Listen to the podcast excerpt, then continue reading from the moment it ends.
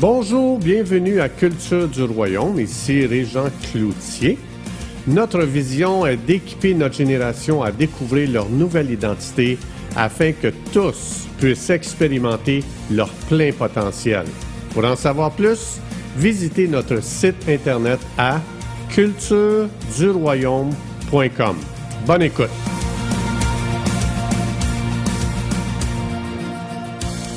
Bonjour, aujourd'hui on va continuer sur les trois ciels. Euh, je pensais pas de, développer autant que ça, mais on va continuer. On est rendu à la partie 6 euh, des trois ciels, donc euh, il y a cinq capsules avant celle-ci que je vous encourage à écouter pour comprendre la suite de, ces, idées.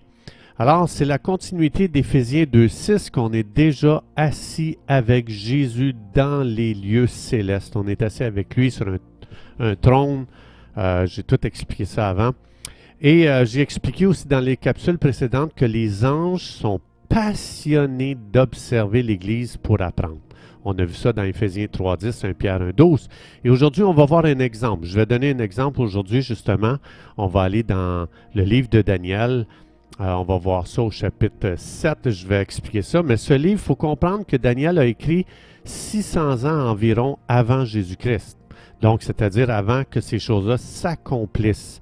Imaginez les anges, quand ils ont entendu ça, ils n'avaient encore jamais entendu une chose pareille. Et le Saint-Esprit, il faut savoir qu'ici, les prophètes parlaient sous l'onction du Saint-Esprit. Donc, ce n'était pas leur connaissance qu'ils écrivaient, c'était la connaissance du Saint-Esprit. Rappelez-vous, les anges et les hommes ne sont pas omniscients. Ça veut dire qu'on ne connaît pas tout. On apprend. On est toujours en train d'apprendre. Tandis que le Saint-Esprit, qui est la troisième personne de la Trinité, donc Dieu lui-même, lui, il est omniscient et c'est lui qui va souffler cette révélation à Daniel qu'on va lire aujourd'hui. Et vous allez comprendre pourquoi que les anges sont si passionnés d'entendre ces choses-là et d'apprendre à travers l'Église qu'on a vue. Alors, dans Daniel chapitre 7, je vais commencer au verset 9. Regardez bien quelque chose d'extraordinaire qui est révélé ici. Daniel il dit, je regardais pendant que l'on plaçait des trônes. Et l'ancien des jours s'assit. L'ancien des jours dans la Bible, pour ceux qui ne euh, savent pas, ça parle de Jésus-Christ. Son vêtement était blanc comme la neige, et les cheveux de sa tête étaient comme de la laine pure, son trône était comme des flammes de feu, et les roues comme un feu ardent. Un fleuve de feu coulait et sortait devant, de devant lui, Mille milliers le servaient et dix mille millions se tenaient en sa présence. C'est du monde. Les juges s'assirent et les livres furent ouverts. Alors ici, ça donne une, euh, euh, description de Jésus-Christ euh, dans sa gloire, justement. Et versets 11 et 12, on va voir une description de Satan et son royaume.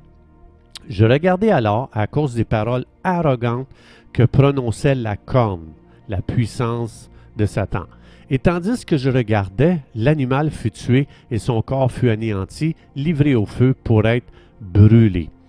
Verset 12. Les autres animaux furent dépouillés de leur puissance, mais une prolongation de vie leur fut accordée jusqu'à un certain temps. Il ne faut pas oublier ici que ces images sont des symboles de la puissance de Satan et de son royaume. Alors ici, il va continuer au verset 13 et développe, mais on va sauter au verset 17 à cause du manque de temps. Ces quatre grands animaux, ce sont quatre rois qui s'élèveront de la terre. Encore une fois, les animaux ici, ce sont des symboles sataniques. Mais regardez, vous allez voir un petit peu plus loin. Mais les saints du Très-Haut, ça c'est les saints, c'est les croyants, ceux qui ont mis leur confiance en Jésus. C'est l'Église de Jésus. Mais les saints du Très-Haut recevront leur royaume et ils posséderont le royaume éternellement d'éternité en éternité.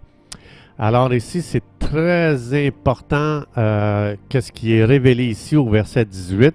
Ça, veut dire que euh, le royaume nous a été donné. J'ai expliqué euh, dans des capsules avant, dans Luc 12, 32, Jésus a dit, le Père a trouvé bon de vous donner le royaume on voit ici que ça avait été prophétisé que le royaume nous serait donné.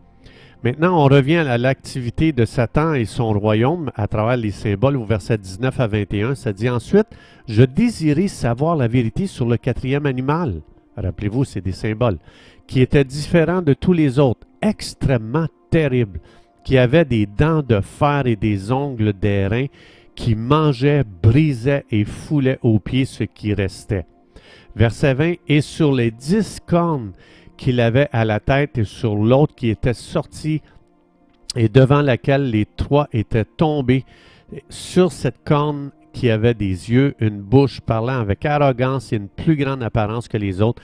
Je vis cette corne faire la guerre au sein. Rappelez-vous, la corne, c'est le, royaume de Satan, puis euh, tous ces, démons. Je vis cette corne faire la guerre au sein et l'emporter sur eux. Maintenant, donc ici, ça parle comment Satan a persécuté les croyants. Mais regardez ici, qu'est-ce que ça dit au verset 22. Verset 22, jusqu'au moment où, donc ça veut dire ici, il y a un changement jusqu'au moment où l'Ancien des jours vint donner droit au sein du Très-Haut. Ah! Et le temps arriva où les saints furent en possession du royaume. Satan a persécuté, il y a eu la puissance, il y avait le dessus sur les croyants jusqu'au moment où est-ce que le royaume a été donné aux saints. Ça veut dire, ça veut dire que quand Jésus est venu sur la terre, il y a un chiffre qui est arrivé. Quand Jésus est mort sur la croix, quand Jésus est ressuscité des morts, et quand Jésus a dit dans Matthieu 28, je vous redonne l'autorité qui vous avait été volée euh, par Satan dans le Jardin d'Éden, avec, j'ai expliqué ça dans les capsules avant. Donc, jusqu'au moment, ça veut dire qu'il y a eu un chiffre. Ça veut dire que, euh, ça veut dire qu'il y a complètement eu une transformation euh, euh, l'autorité passée des mains du, monde des ténèbres aux mains de l'Église, aux mains des croyants. Et c'est là que le royaume nous a été donné. Regardez si on va, il va encore décrire le royaume des ténèbres, Satan et son royaume. Verset 23, il me parla ici, le quatrième animal, c'est un quatrième royaume. Voyez-vous que c'est des symboles? L'animal, c'est pas un animal, c'est un royaume qui existera sur la terre différent de tous les autres royaumes et qui dévorera toute la terre, la foulera et la brisera. Les dix cornes, ce sont dix rois qui s'élèveront de ce royaume. Un autre s'élèvera après eux et il sera différent des premiers et il abaissera les, trois premiers. Verset 25, il prononcera des paroles contre le Très-Haut, Dieu. Il opprimera les saints du Très-Haut, les croyants, et il espéra changer les temps et la loi, et les saints seront livrés entre ses mains pendant un temps, des temps et la moitié d'un temps. Puis, verset 26, là c'est très important. Puis viendra le jugement. Ah ah! C'est quand ce jugement-là qui a lieu? Ça dit que le quand va venir le jugement, on lui ôtera sa domination qui sera détruite et anéantie pour jamais. Il faut savoir qu'il y a eu un jugement de, prononcer sur Satan.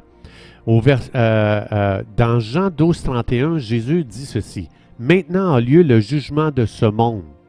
Maintenant, le prince de ce monde sera jeté dehors. C'est par l'œuvre de Jésus-Christ, sa venue sur la terre, son sang coulé à la croix, sa mort sur la croix qui payait pour nos péchés, qui nous réconciliait avec Dieu, sa résurrection d'entre les morts qui nous permettait d'être euh, accepté par Dieu parce que euh, Dieu a accepté le sacrifice de Jésus.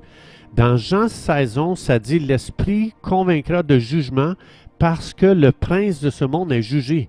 C'est quand Jésus est venu que le jugement, le jugement a eu lieu. Je reviens dans Daniel 7, 7, 26. Puis viendra le jugement et on lui ôtera sa domination qui sera détruite et anéantie pour jamais. Maintenant, dans Colossiens 2.15, ça explique que Jésus, a fait un spectacle public. Il a dépouillé toutes les, puissances et les principautés des ténèbres. Ça dit dans Colossiens 2.15 que Jésus a enlevé toutes les armes et toute l'autorité spirituelle du monde des ténèbres, tout leur pouvoir.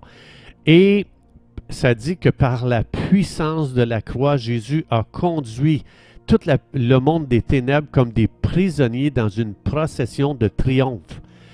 Donc, ça veut dire que Jésus n'était pas le prisonnier du monde des ténèbres, c'est le monde des ténèbres qui était prisonnier de Jésus. Et je reviens dans Daniel 7, 27, ça dit, là ça explique, hein, après le jugement, le règne, la domination et la grandeur de tous les royaumes qui sont sous les cieux seront donnés au peuple des saints du Très-Haut. Son règne est un règne éternel et tous les dominateurs le serviront et lui obéiront. Wow! Ça ici, n'oubliez pas, ça a été donné 600 ans avant que Jésus vienne faire ce jugement. Avant que Jésus vienne pour juger le prince de ce monde qui est Satan lui-même. Donc Jésus, il dit qu'il nous a redonné ce qui nous appartenait qu'on a perdu dans Genèse quand, dans Genèse 3, quand Adam a péché, quand il a désobéi à Dieu, il a donné justement cette autorité-là à Satan.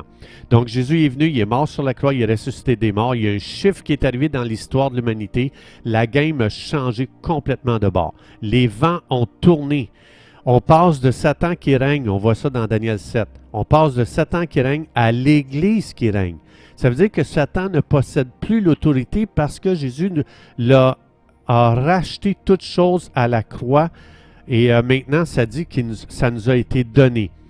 De là, on, là, on peut comprendre un peu plus pourquoi dans un Pierre, un 12, les anges désirent tellement savoir à apprendre toutes ces choses-là à travers l'Église, dans Éphésiens 3, 10 aussi. Ça veut dire que vous et moi, l'Église, on vit dans une époque extraordinaire. On, c'est une époque enviée par tous les prophètes de l'Ancien Testament. Un Pierre 1, 12, ça dit ça.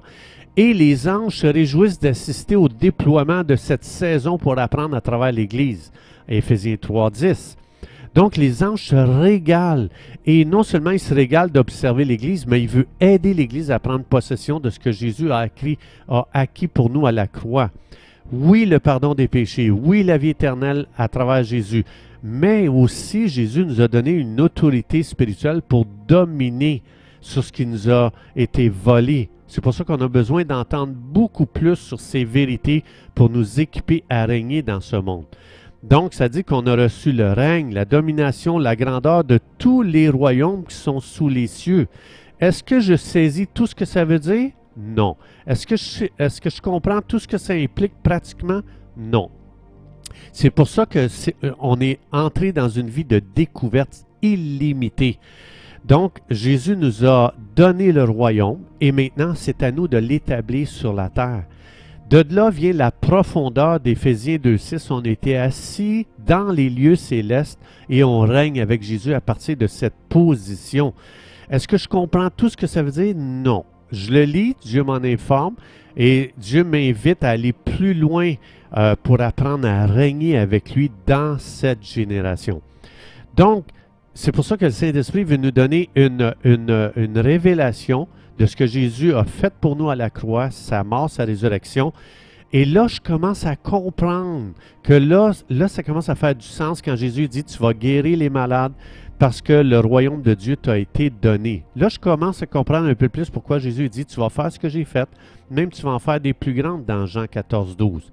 Donc, si tu es né nouveau, si tu es sauvé par la grâce de Dieu, pardonné de tes péchés, tu es devenu quelqu'un d'extraordinaire que ni toi ni personne peut évaluer l'ampleur de, ce que, de, ce que, de ce que ça veut dire d'être croyant.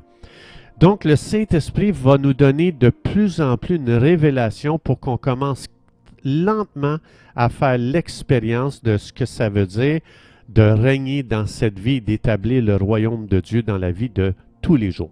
Chers amis, merci d'avoir été des nôtres et à la prochaine.